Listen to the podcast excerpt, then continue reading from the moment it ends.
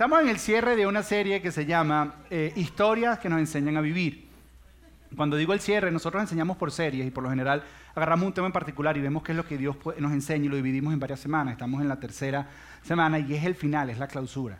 Eh, hoy es el cierre de la serie, como hoy también es el cierre de la serie de Walking Dead, dos horas hoy a las nueve de la noche para aquellos fanáticos de Walking Dead. Entonces, para que entiendas, un pastor hablando de Walking Dead, para, para que entiendas un poquito, es como si hoy tú te sentaras a ver The Walking Dead y no vas a entender nada de lo que está pasando. ¿Por qué? Porque es parte de toda una serie. Lo que vamos a hablar es conecta con la serie, te vas a llevar algo para ti, pero mi consejo es que vayas a, nuestra página eclesiaoral.org o vayas a Facebook, búscanos como Iglesia Oral y puedes ver los mensajes de la serie para que puedas conectar un poco lo que vas a estar escuchando el día de hoy. Y la historia se llama, eh, la, serie se llama Historias que nos enseñan a vivir porque nos hemos dado cuenta que a nosotros los seres humanos, a todos nosotros, nos gusta una buena historia. A todos nos gusta una buena historia. Hay algo que pasa en nuestros oídos cuando escuchamos la palabra érase una vez. Yo a mi hijo Nico, le leo historias y cada vez léeme un cuento y leerle una historia, comenzar con esas palabras. A todos nos gusta escuchar la frase en una galaxia muy, muy lejana. Cuando en Star Wars salen esos títulos, todos nos ponemos así y leemos lo que está diciendo. A todos nos gustan las historias, por eso cuando te cuentan un chisme y te dan nada más el dato, tú quieres saber qué fue lo que pasó, quieres saber los detalles. ¿Pero por qué? Porque es que nos gustan las historias. Y algo, algo que nos dimos cuenta, y por eso hicimos historias que nos enseñan a vivir, porque viendo la vida de Jesús te das cuenta que Jesús enseñaba contando historias. Es más, se cree que contó más de 30 historias en lo que hay registrado acerca de su vida. Eso es una tercera parte de todas sus enseñanzas eran historias. Historias tienen la capacidad de agarrar nuestra imaginación, nuestra atención. Muchas veces se cree o está comprobado ya científicamente que lo que siente el que está contando la historia lo siente la gente que está escuchando la historia. De alguna manera puedes poner verdades en los corazones de las personas. Y tiene sentido porque Jesús hace dos mil años estaba entre una multitud de personas y tenía, tenía personas que eran extremadamente estudiosas, que sabían leer. En esa época no todo el mundo sabía leer, que se habían memorizado toda la Biblia entera y tenían por lo menos tres comentarios de cada versículo bíblico que se sabían de memoria. Personas extremadamente preparadas, pero al mismo tiempo tenía personas que no sabían leer, que era el común de la época. Y Jesús tenía toda esta multitud y tenía que decir, ok, ¿cómo hago para enseñarle a todos de alguna manera que entiendan el mensaje? Porque si lo complico mucho, sí van a entender los que saben muchísimo, pero aquellos no. Pero si lo simplifico mucho, estos me van a decir. ¿Y qué hacía Jesús? Les contaba historias. Y así Jesús, Jesús presentaba una verdad, decía, esta es la verdad que yo tengo para ustedes. Les hacía una pregunta donde ellos trataban de buscar una respuesta y cuando se hallaban que no sabían qué hacer, les decía, así es como se ve. Y les contaba les contaba una historia. Ahora, las historias que Jesús contaba, a diferencia de lo que se cree comúnmente, no era para confundir a las personas. Hay personas que creen que las parábolas, que es como lo llama la Biblia, las parábolas que Jesús contaba era porque había unos secretos en las parábolas. No, no había ninguno secreto. Genuinamente Jesús lo que quería era aclararle el mensaje a las personas. Lo otro que hacían era que ponían al oyente en una posición que tenía que tomar una decisión para cambiar su vida.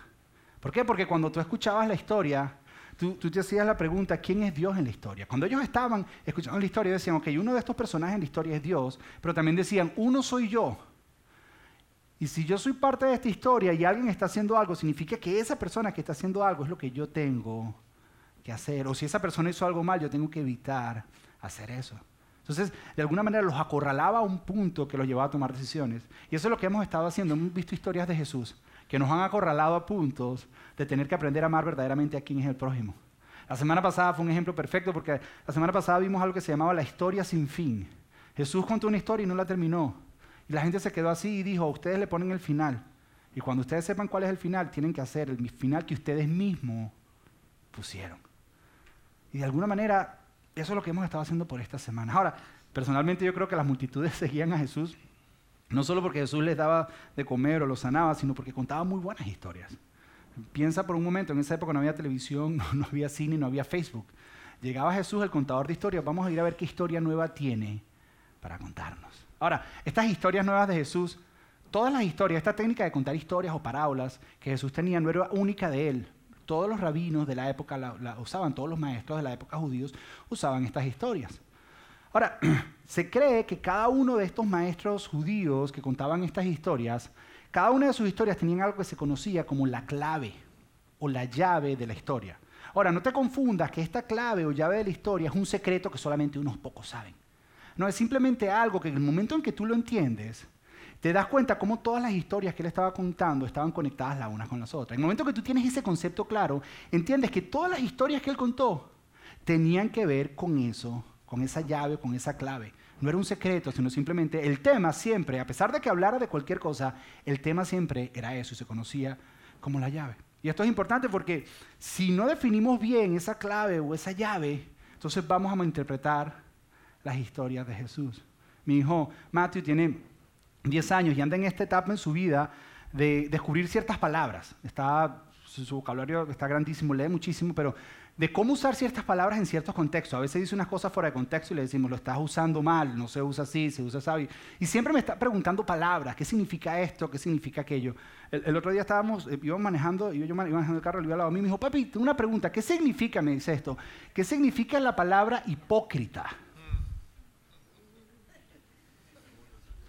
¿Qué significa? Y yo le dije, ok, a ver, te explico. ¿Tú conoces a algún cristiano? No, mentira, no, no le dije, no, no. Algunos les tomó tiempo así con... No, no, no le, no le dije eso, no le dije. Le expliqué...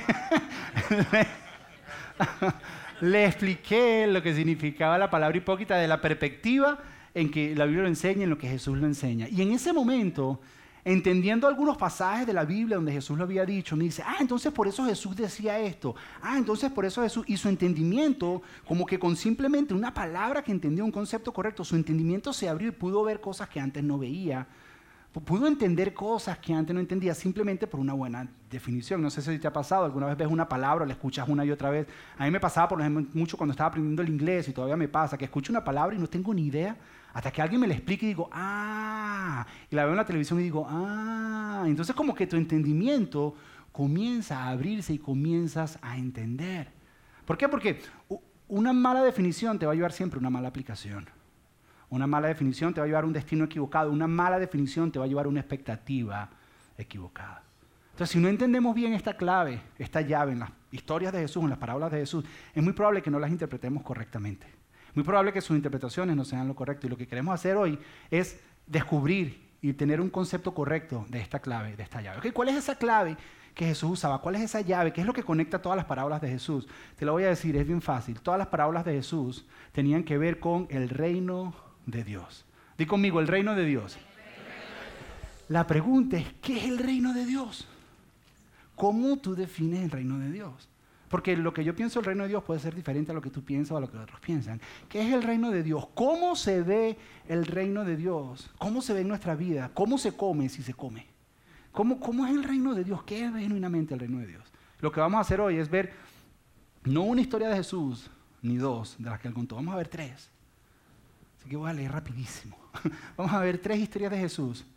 Y vamos a tratar de descubrir entre estas tres historias cómo define él el reino de Dios porque todas sus parábolas tienen que ver con esto. Y vas a darte cuenta que la primera historia que vimos acerca del buen samaritano y el hijo prójimo tenía que ver con el reino de Dios. Y te vas a dar cuenta cómo la del hijo pródigo que vimos la semana pasada, o el padre que corre, que me gusta más ese nombre, eh, tenía que ver con el reino de Dios. Todo tenía que ver con el reino de Dios. Y vamos a definirlo y luego vamos a ver cómo ese reino de Dios intersecta nuestras vidas y cómo se aplica a nuestras vidas. ¿Están listos?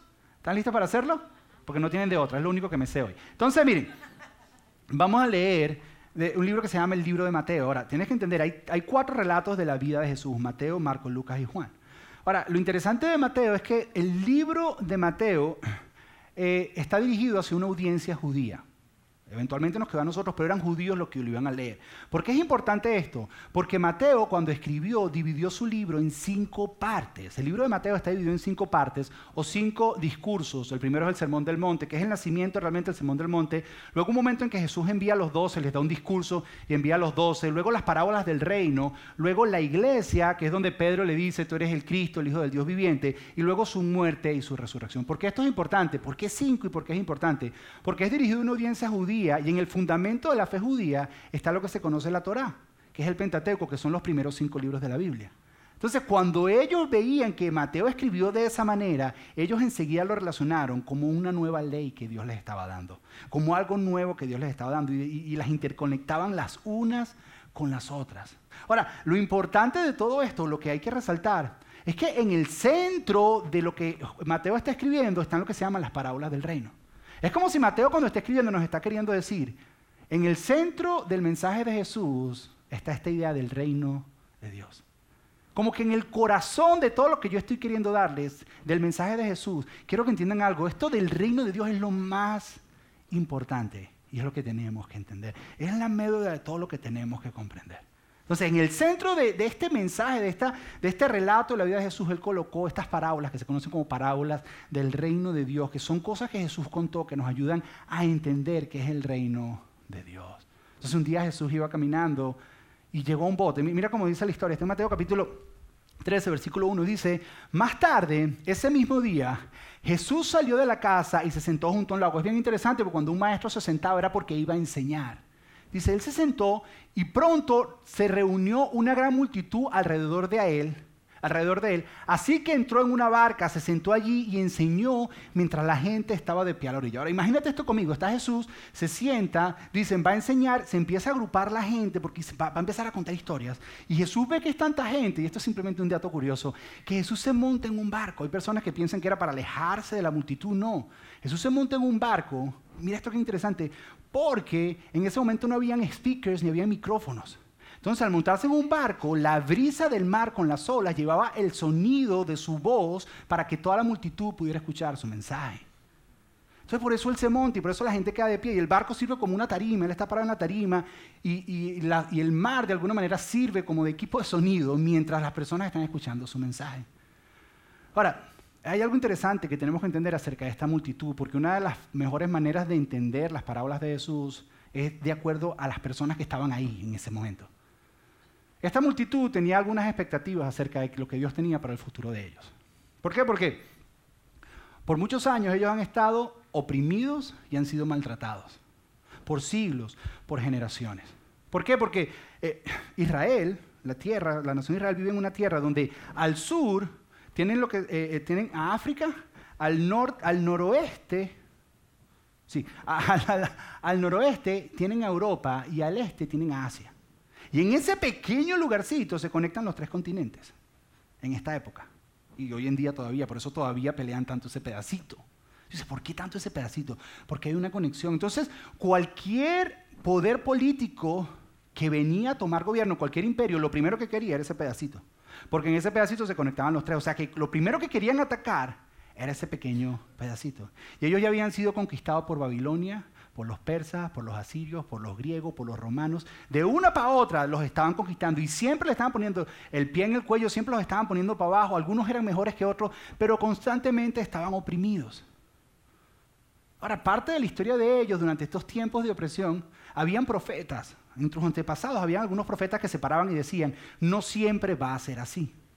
Va a llegar un momento que Dios va a obrar a su favor y va a traer justicia ante la situación que están viviendo. Ellos decían sí, y tenían esa esperanza en su corazón. Esta multitud que está escuchando a Jesús tenía la esperanza en su corazón de que llegaría un momento en que no sería así, que hay un momento donde Dios va a obrar a nuestro favor, que hay un momento donde todo esto va a cambiar y la justicia de Dios nos va a alcanzar. Va a alcanzar a aquellos que nos deprimen y la misericordia de Dios nos va a alcanzar a nosotros. Ahora, lo interesante es las palabras que estos profetas usaban las imágenes y las metáforas que estos profetas usaban para dar este mensaje. Por lo menos uno de ellos es Isaías, que en el capítulo 65, Isaías dice que en el momento en que sean libres y eso ocurra, dice, construirán casas para ustedes y dice, y sembrarán viñedos y comerán de sus frutos.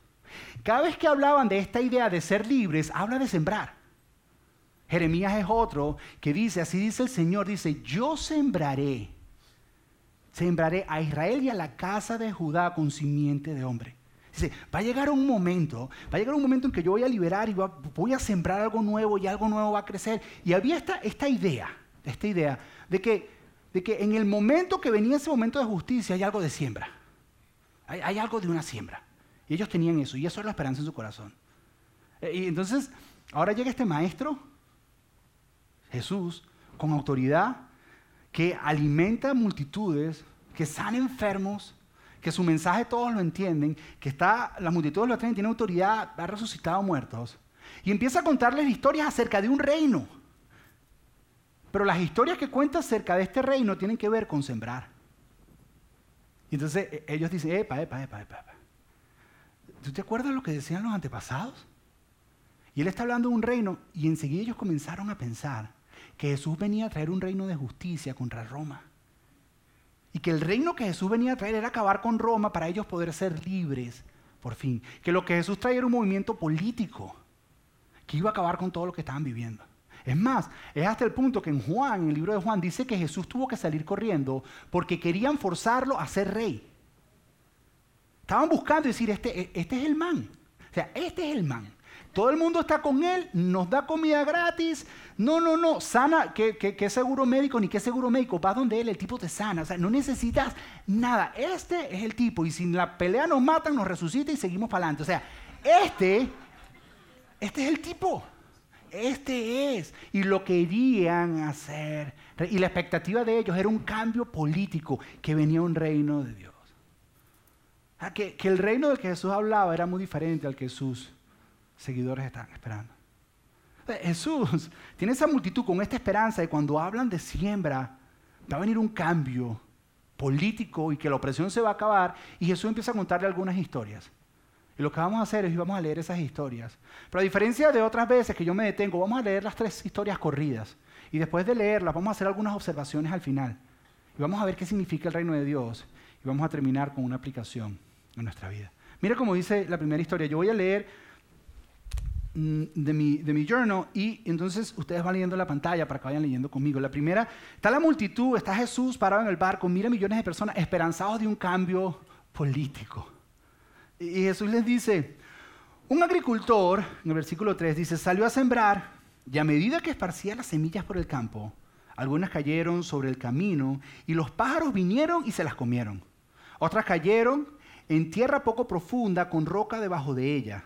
Las semillas germinaron con rapidez porque la tierra era poco profunda, pero pronto las plantas se marchitaron bajo el calor del sol y como no tenían raíces profundas, murieron. Otras semillas cayeron entre espinos, los cuales crecieron y ahogaron los brotes, pero otras semillas cayeron en tierra fértil y produjeron una cosecha que fue de 30, 70 y hasta 100 veces más numerosa de lo que se había sembrado. Todo el que tenga oídos para oír, que escuche y que entienda. Y cuando Jesús termina de contar esa historia, todos en la audiencia dijeron, ay, ¿qué? ¿En qué momento le damos a los romanos esto? ¿en qué momento producimos un cambio? ¿En qué momento se acaba la opresión? Porque la historia que nos estás contando, porque ellos están esperando y Jesús le dice, llegó un agricultor y comenzó a sembrar y dijeron, yes, eh, ya, ya se está, ya estaba mostrándonos que es. Dice, comenzó a sembrar y tiró la semilla y, y, en algunos lados creció y en otros lados creció y se ahogó y, y en otros lados no creció. Y luego termina diciendo algo interesante. Dice, el que tenga oídos para oír, que escuche y que entienda. Y luego pasa un pedacito ahí, cuando tú lees el capítulo, pasa un pedacito donde explica por qué él habla en parábolas, cuando realmente lo que quiere es dejarle más claro a las personas lo que está diciendo. Pero vuelve a repetir eso, el que tiene oídos para oír, que escuche y entienda. Luego, empieza y les empieza a contar otra historia. Está la multitud delante de él y Jesús empieza a contar otra historia. Y dice así la otra historia en el versículo 24. Dice, el reino del cielo es como un agricultor que sembró buena semilla en el campo. Ellos dijeron, yes, semilla sembrado, aquí es donde viene. La primera le pegaba el sol, pero ahorita sí. Dice, pero aquella noche, mientras los trabajadores dormían, vino su enemigo, sembró hierbas malas entre el trigo y se escabulló. Cuando el cultivo comenzó a crecer y a producir granos, la maleza también creció. Los empleados del agricultor fueron a hablar con él y le dijeron, Señor, el campo donde usted sembró buena semilla está lleno de maleza. ¿De dónde salió? Eso es obra del enemigo, exclamó el agricultor. ¿Arrancamos la maleza? Le preguntaron. No, no, contestó el amo. Dijo, si lo hacen, también arrancarán el trigo. Dejen que ambas crezcan juntos hasta la cosecha. Espera, espera, espera, espera, espera. ¿Cómo? Sí, sí, sí, sí. Dijo el agricultor en la historia de el agricultor, no, no lo toques. Eh, eh, ¿De quién es el campo? ¿Tuyo o mío? Ok, no me lo toques. Pero es que, es que crecen. No lo toques, deja que lo malo crezca con lo bueno. Sí, sí, ¿no? Esperemos. Pero ¿qué esperar si llevamos esperando todos estos años? O sea, que me va a dejar los romanos ahí. Y, continúa y dice, y entonces le diré a los cosechadores que separen la maleza, la aten en, en, manojos y la quemen y, la pongan, el trigo en el granero. Eso cuenta una segunda historia donde todos están escuchando pero habla acerca de un trigo y una maleza que crecen juntas y le dicen, vamos a arrancar. Le dice, eh, no, no, no, vamos a esperar. Eh, ¿Esperar? Sí, sí, sí. Vamos a esperar. No, no la toques, esperemos. Pero, ¿sabes cuántos años llevamos esperando? que esperes, que tienes que esperar. Y luego Jesús les cuenta una tercera historia. les dice, el reino de los cielos es como una semilla de mostaza sembrada en el campo. Y ahí dicen, ahora sí, ya esta sí, esta es la que es. Es la más pequeña de todas las semillas, pero se convierte en la planta más grande del huerto. Crece hasta llegar a ser un árbol y vienen los pájaros y hacen nido en las ramas. Y Jesús termina. Y todo el mundo se queda así. ¿Y en qué momento es que le damos a los manes esto? ¿En qué momento? Porque estás hablando de un reino, Jesús, pero, pero ¿de qué reino estás hablando? Porque me está hablando de un reino, pero me está hablando de un tipo que está sembrando. Y entiendo la conexión de la siembra, pero el tipo no solo siembra, sino le toca esperar. Tú me estás hablando de un reino y me estás hablando de que hay una mezcla de trigo con cizaña y cuando decimos vamos a arrancar la cizaña, vamos a quitarla, en ese momento, en ese momento dice, no, no, no lo toques. O sea, no entendemos Jesús de qué reino nos estás hablando, no entendemos de qué nos estás queriendo decir. ¿Cuál es el reino del que Jesús está queriendo? La, primera observación que vemos y lo primero que entendemos es lo siguiente, que el reino que Jesús está presentando es muy diferente a lo que sus seguidores estaban esperando. Ellos estaban esperando que el reino cuando llegara cambiara todo y todo cambiara de una vez. Y Jesús dice, no. Jesús está diciendo, ¿sabes qué? El Dios, creador del cielo y la tierra, que creó el universo entero en seis días y el séptimo descansó ha decidido establecer su reino esperando. Cuando él pudiera hacerlo, así. Él ha tomado la decisión de establecer su reino esperando. Eso era completamente diferente a lo que esa multitud, a las expectativas que ellos tenían. Las expectativas de ellos era un cambio radical, ya que esto cambie enseguida. Y dicen, no, porque estas parábolas hablan acerca de la paciencia divina y del esperar. Ahora, lo segundo que habla es muy importante, pero para poderles explicar lo segundo necesito, necesito voluntarios. Necesito una pareja. Una pareja, eh, matrimonio casado, preferiblemente, para que sea un poco más gracioso. ¿Alguien se atreve o, los atrevo? ¿Alguien se atreve o los atrevo? No, no, no, no, porque ella se conoce mis trucos. ¿Alguien se atreve o los atrevo? A ver, ustedes dos. Pasen ustedes dos, los atreví. Vengan para acá, vengan. Uy, uy, me tocó, ¿viste? Un aplauso a los voluntarios. Ok. Pasen por acá, pasen por acá. Ok. Y necesito, todo esto yo lo hago cuando empiezo, veo que se empiezan a quedar dormidos, empiezo a traer gente. Ok, párense aquí. y necesito una persona más, una persona más, una sola, una persona más. Alguien que se atreva, alguien que se atreva, ¿se atreve o te atrevo? Una, una persona. A ver, pasa por acá, pasa por acá. Ok. Porque te voy a explicar qué es lo segundo, pero para poderte explicar lo segundo necesito que ellos hagan una tarea primero. Y mientras ellos están haciendo la tarea, yo les explico a ustedes. Okay. La tarea es lo siguiente, miren, e-, este, este es un iPhone. ¿Tú tienes iPhone? Sí. Sí, ay, qué bueno. Porque los que tienen Android no entienden esto que te voy a explicar ahorita. Mi, mi teléfono tiene la capacidad de tocar música. No sé si... ¿Los Android también hacen eso? ¿Sí? Ya no. Espérate, espérate. ¿Ya no? Espérate, espérate. Espera, que me está dejando mal mi teléfono. Ok, aquí estamos. Ok, esto es lo que van a hacer. ¿Ustedes escuchan música juntos? ¿Sí? La, idea tenía que buscar eh, dos personas que tuvieran dos perspectivas diferentes de la vida. Por eso busqué un matrimonio, porque así es la así, así es Ok. Vas a poner tú uno en la oreja y tú uno en la otra oreja, ¿ok? Entonces, eh, tienen, tienen un minuto para hacerlo. Van a escuchar una canción, ¿ok? Y van a escribir lo que escuchan. Van a escribir palabras que describan lo que están escuchando, ¿ok? ¿Ok? ¿Están listos? ¿La va a poner? No, no pongan nada atrás, eso. Me dicen cuando estén escuchando. Me está quedando mal el iPhone. Ah, ahí está, ahí está. ¿Ya empezó? Ok. Escriban lo que van escuchando. ¿Y tú? ¿Cuál es tu nombre? Marcela. Marcela. Mira, ah, mira un bolígrafo. Mira lo que vas a hacer, Marcela. Tú vas a ver esta foto, que nadie la copie, y me vas, a, me vas a escribir esa foto con palabras. Toma. Mientras ellos hacen eso, yo te voy a explicar. El reino de Dios del que Jesús estaba hablando era un reino que estaba más relacionado, porque te lo digo de esta manera, Jesús constantemente decía, y esto es lo que lo hacía interesante, él decía, unos lo van a oír y lo van a entender y otros no lo van a entender. Es decir, hay personas que van a escuchar y van a decir, mm", pero hay unos que van a decir, sí. ¿Y qué es lo que marca la diferencia entre unos y otros? Que el reino del cual Jesús está hablando es más una experiencia que tienes que vivir que un concepto que tienes que aprender. que el reino de Dios es una realidad que tienes que experimentar para poderla entender. Que el reino de Dios es más que palabras, conceptos y principios en los cuales tú empiezas a reírte y vivir de esa manera. Que es más una experiencia, que para poder entender la experiencia, que habían personas que se habían vivido la experiencia y decían, ah, ok, ya entendemos, pero los que no habían vivido la experiencia escuchaban a eso y decían, no tengo ni idea de lo que está diciendo. Porque para poder entender de alguna manera tienes que haber vivido la experiencia del reino de Dios, porque el reino de Dios es una realidad que se tiene que experimentar para poderla entender. Y, la mejor manera es este ejemplo con estas personas. A ver, ¿ya terminaron? ¿No han terminado?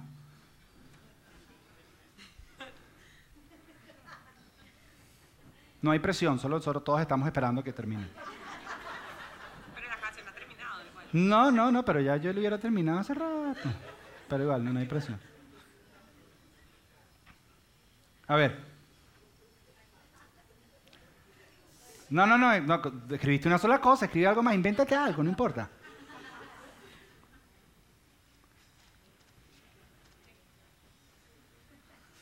Eso, eso, eso. ¿Ya? Muy bien. ¿Ya? Muy bien. Ustedes no escuchan mucha música juntos, ya me di cuenta. Me mintieron y en la iglesia. Dios mío. Ok, vamos a darle un aplauso. Ya, pueden sentarse. ¿Ya tú terminaste? Era, eh, no era un essay que tenías que escribir, ¿viste? Un párrafo completo. Ay, no sé. ¿Qué se me olvidó? ¿Cómo se llama? De allá. Ay, no sé. Mm. Lo que no sé es cómo voy a entender lo que escribiste tú. Ok. Ok. Fíjense, esto fue lo que ellos escribieron acerca de la canción que ellos escucharon. My goodness. Ok. Va a tener que usar algunos prestados de la primera reunión porque esto está así como que medio. Ok. okay esto, escribieron. Ella escribió, cuando escuchó la música, escribió caos. No fue lo que escribió. ¿Ya te imaginaste la canción? ¿No te quedó clarísima? Ok. Él escribió, me imagino que esto, mandolina y batería. Mensaje inentendible. Tema desconocido para mí y mucho ruido. En la primera reunión alguien puso guitarra, batería y dice, solo ellos se entienden, decía en la primera reunión. Solo ellos se entienden. Ahora, con estas palabras que te acabo de decir, ¿ya sabes de qué canción estoy hablando? ¿Te queda clarísimo? ¿Un rock pesado? Sí, este, sí ya te queda clarísimo. ¿Qué, tal si escuchamos la canción a ver si, en verdad tiene sentido? A ver, escuchemos, escuchemos la canción. Mandolina, que es una guitarra, pero mandolina. Ah, ¿Está bien? Batería.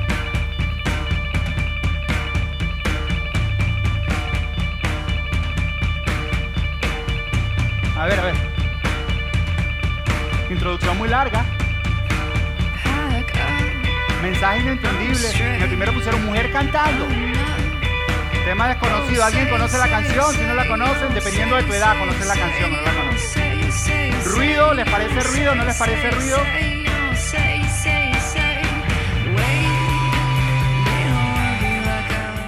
Ahora te hago una pregunta. ¿Las palabras que ellos te dieron te sirvieron para identificar la canción? Porque las palabras no sirven de nada hasta que experimentas y escuchas la canción. El reino de Dios no es algo que se puede explicar con palabras. Es una experiencia que tienes que vivir. Y yo puedo decirte palabras y tratarte de explicar con palabras, y tal vez puedo decirte, y suena como una mandolina, y, suena como una batería, y a veces es como ruidoso, pero no es ruidoso. No lo entiendo, sí lo entiendo el mensaje, y tú puedes imaginarte cualquier cosa, pero hasta que tú no lo experimentes, no sirve. Porque el reino de Dios es más una experiencia que un concepto o una definición. Ah, vamos a ver qué escribieron con referente a la foto. Dice, esto fue lo que escribió con referente a la foto, dice, es una figura compleja, porque está compuesto de varios, varias, oh my goodness, gracias por la traducción, varias líneas que al unirse forman un círculo. ¿Ya te lo imaginaste? ¿Ya lo puedes ver? ¿Ya puedes ver tus líneas? Dice, tiene varias gamas de colores, entre colores raros, me está traduciendo, entre claros y oscuros. Resplandece desde el centro hacia afuera, parece como la cola de un pavo. ¿Te quedó claro? Fíjate, fíjate, porque estás dando una parábola. Parece cómo se ve, cómo se ve. Ya, ya viste la foto, te quedó clarísima. Ya tú la viste, ¿verdad? Porque lo describió espectacular. ¿Ya la pudiste ver? Mira, mira cómo es la foto. Pero sí se parece, ¿verdad? Pero tú te habías imaginado esa foto con las palabras que ella te había dado. ¿Sí? Porque las palabras no sirven de nada hasta que experimentas ver la foto.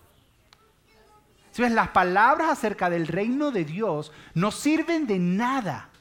No sirven para nada hasta que tú experimentas el reino de Dios. Y por eso Jesús decía, unos oyen y entienden, pero otros no van a entender. Porque aquellos que escuchan mis palabras y han experimentado el reino de Dios van a decir, ah, sí, entendemos, pero aquellos que no, van a decir que no.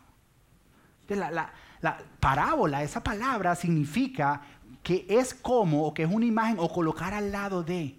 Lo que Jesús hacía era que presentaba un principio y una verdad, y al lado colocaba una imagen que es como. Y las personas que lo oían, es como si Jesús estuviera diciendo, ok, ¿tú quieres saber cómo es el reino de Dios? Jesús le decía, es como, es como si fuera a explicarte una canción que nunca has escuchado, pero te la voy a explicar con palabras.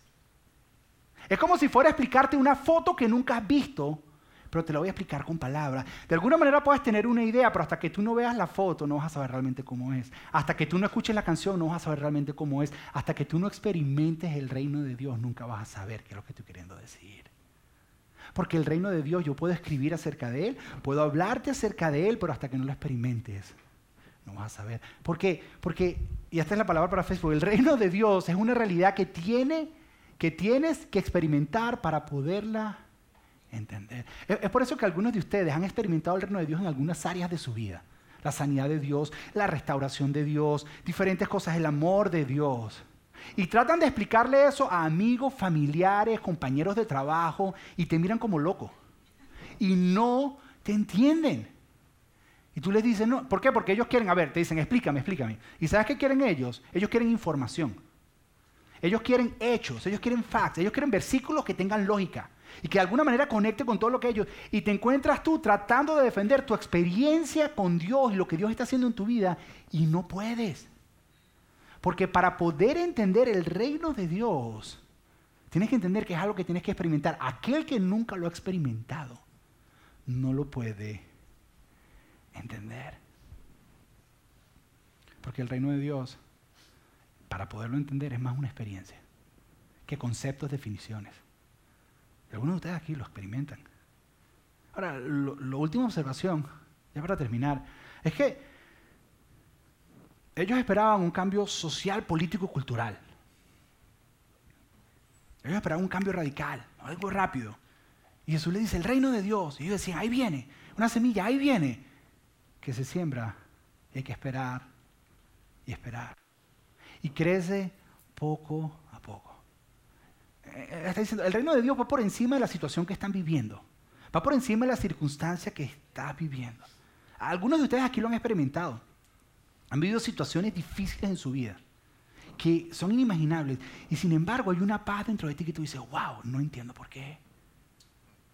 Algunos de ustedes, porque no tiene que ver con la situación de afuera, sino tiene que ver con algo adentro. Algunos de ustedes han estado en medio de la tormenta, pero hay como un ancla que lo sostiene y tú dices, yo no sé, y es el reino de Dios. Hay una paz que sobrepasa y tú dices, tú dices, ¿sabes qué? La cosa por fuera está mal, pero yo estoy bien y no sé por qué estoy bien. No, no entiendo por qué estoy bien y no puedo explicarlo. Y trata de explicar a la persona y te dicen, ¿qué culé te tomaste? ¿Qué brownies te comiste? no entiendo por qué tú estás bien y tú dices que no puedo explicártelo. Sí, pero, pero este reino dice que empieza con como la semilla más chiquitica. Dice que, que comienza a crecer poco a poco. Y comienza a crecer. Y toma tiempo. Es un proceso. Sí, pero nosotros queremos que Dios nos cambie la vida de un día para otro. nosotros queremos que Dios nos arregle el matrimonio hoy. Hoy vine a la iglesia, oré hoy. Hoy me lo cambia. Que Dios me quite las adicciones. Hoy que Dios me cambie esos malos hábitos. Hoy, que, de una Dios lo cambie. Que Dios me arregle la situación financiera. Hoy, que me arregle la situación de inmigración. Hoy, que, Dios, hoy, hoy. O sea, decimos cosas como, ok, ya llevo un mes yendo a la iglesia todos los domingos. Hasta me inscribí para, para, servir ahí, que hacen cosas ellos, y fui hasta unas reuniones de esas, los grupos en las casas, eso, que no entendía nadie las personas, pero fui, fui y estuve. Y llevo un mes todos los domingos yendo, ya es como para que la cosa cambie, ¿no? Y esto, esto, a mí no, esto no funciona, porque esto no cambia. Esto no ha cambiado nada, estoy igualito. Estoy igualita, esto no ha cambiado nada. A, lo que Dios nos dice, entiende que esto toma tiempo. Que, que lo que estoy haciendo en ti toma tiempo y es profundo. Entiende que, que tengo que hacer raíz. Atención. Y cuando una semilla empieza a hacer raíz, no cambia nada por fuera. Cuando tú siembras una semilla y está haciendo raíz, tú ves la tierra y tú dices, no está pasando nada. Nada cambia. Pero está haciendo raíces profundas y profundas y profundas. Y eso es lo que es el reino de Dios. En algunos de ustedes dicen, no, no, pero tengo un, año viniendo para acá, yendo en la misma. Con los mismos malos hábitos. Sí, sí, porque es que todavía no ha arrancado la mala hierba. Porque a veces Dios permite que la mala hierba crezca con el trigo. Para en su momento arrancarla. ¿Y por qué Dios no me quita esto? Que este, no, no, no, no, no lo toques. ¿Y sabes cuál es el problema de la iglesia? Que a veces queremos arrancar la hierba nosotros. No, no, no, no, no la toques. Déjala que crezca junto y en su tiempo. La hierba se arrancará. Pero está haciendo raíz. Hay una gran multitud llegando donde Jesús y están esperando el reino que va a cambiar políticamente todo. Y Jesús los decepciona a todos. Dice, el reino al que les hablo es muy diferente. Muchas veces Dios tiene que decepcionarnos con cosas que tenemos levantadas para poder recibir lo que es verdaderamente bueno para nosotros. Porque aquellos que escuchaban acerca del reino y habían experimentado, decían, lo que está haciendo Dios en ustedes es algo que está haciendo raíz en ustedes. Y poco a poco va a abrirse esa semilla porque es un proceso, va a expandirse y va a llegar a todas las áreas de su vida. Pero si hace raíz, no hay nada que detenga el crecimiento de ese reino dentro de ti. Es indetenible. Toma tiempo y va a dar su fruto a su tiempo. Pero es poco a poco, es poco a poco. Esta semana recibí varios emails de algunas personas que, que, decidieron hace unos meses atrás tomar un reto bien específico acerca de Dios, de seguir a Jesús en un área bien difícil, la que considero yo tal vez más difícil. Y me estaban contando la historia de cómo les estaba yendo en su reto. Y recibí varios emails, todos muy, muy buenos, pero uno me llamó la atención porque fue una persona, fue un hombre que me dijo, sé, estoy tratando de seguir en esto. Me dice, se me hace súper difícil.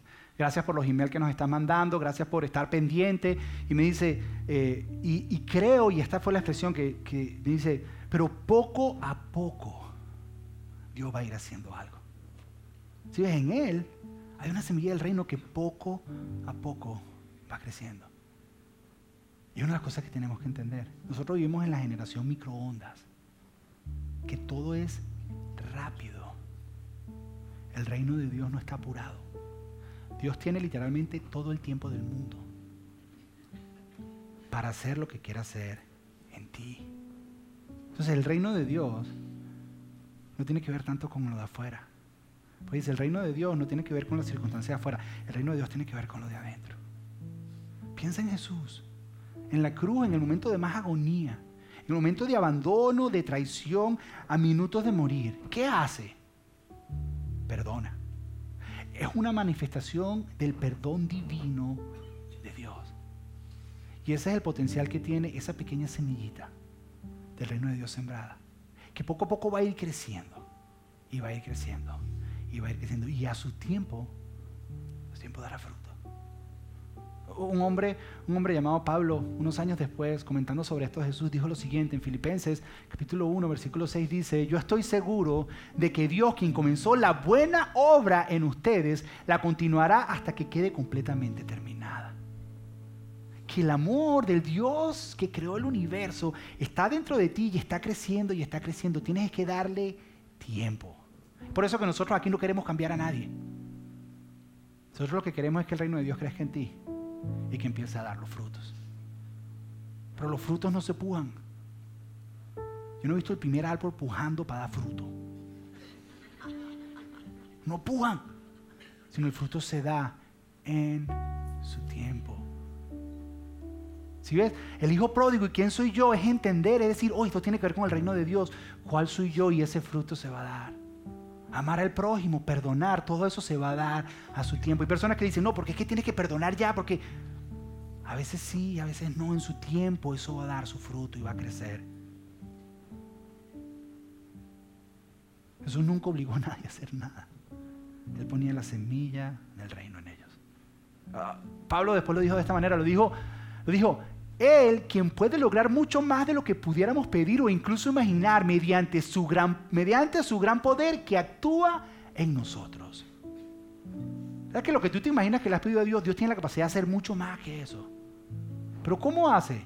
Fíjate que no tiene que ver con las situaciones de afuera. Nosotros por lo general le pedimos a Dios de las situaciones de afuera. Por eso ahorita cuando oramos por todas las naciones, lloré por el cambio del corazón en las personas.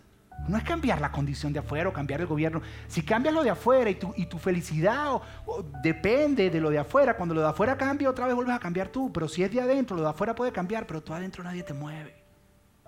Por eso dice en ti. Si ves, en Filipenses lo llama el que comenzó la buena obra. En Efesios lo llama el gran poder dentro de ti.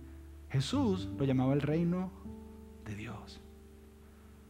Que es esa paz que sobrepasa todo entendimiento. Jesús lo llamaba el reino de Dios que comienza como una pequeña semilla. Hay algunos aquí que tal vez tienes un año viniendo y tú dices, yo veo un año viniendo y ya yo no sé ni para qué vengo porque no cambio. ¿Acaso alguien de aquí te está obligando a cambiar? No. A lo mejor es que está haciendo raíz. A lo mejor está creciendo profundo. A lo mejor es que Dios está haciendo algunas cosas de ti. Y te encuentras teniendo hábitos malos. Y tú dices, ¿por qué? ¿Por qué estoy teniendo hábitos malos? Porque no es momento de quitar la cizaña. ¿Sabes que cuando la cizaña es la mala hierba, cuando se siembra la semilla empieza a crecer cizaña, si tú quitas la cizaña en ese momento, la mala hierba, te jalas la semilla. Entonces hay personas que vienen a las iglesias y está la semilla y empezamos a quitar, quitarle la cizaña. Lo malo, no, ven, quítale esto, quítale esto, y se van de la iglesia, no aguantan. Está ahí. Y te voy a decir algo que tal vez en ningún lugar te lo van a decir. ¿Alguna de esa mala hierba? Nunca te la quitan. Se va contigo hasta la tumba.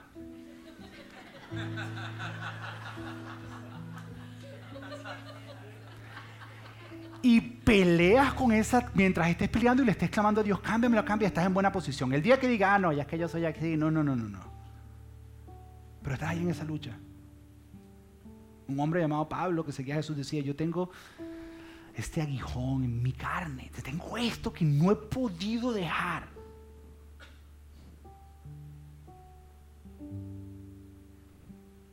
Él trataba. Pero me basto que me basto en tu gracia. Hay algo que está dentro de mí que está creciendo y va a producir su fruto en su tiempo. Yo me basto solo en eso. ¿Cuál es la aplicación de todo esto? Son dos. Número uno, relájate. Dios va a producir el cambio a su tiempo. Es que no veo ningún cambio. Es que mi matrimonio no está cambiando. Relájate. Haz lo que tiene que hacer en su tiempo. Es que la situación no cambia. En su tiempo. En su tiempo. Lo otro es, hay algunas personas aquí que tal vez están viendo una situación bien, bien difícil. Tal vez tormentas o situaciones que no puedes comprender. Pero esto del reino de Dios va por encima de las situaciones, va por encima de la tragedia, va por encima del dolor, va por encima de la prueba. Y en medio de toda esta situación externa que te grita y estás como desesperado, desesperada, en medio de todo eso, yo no, no sabes cómo, pero hay una paz dentro de ti.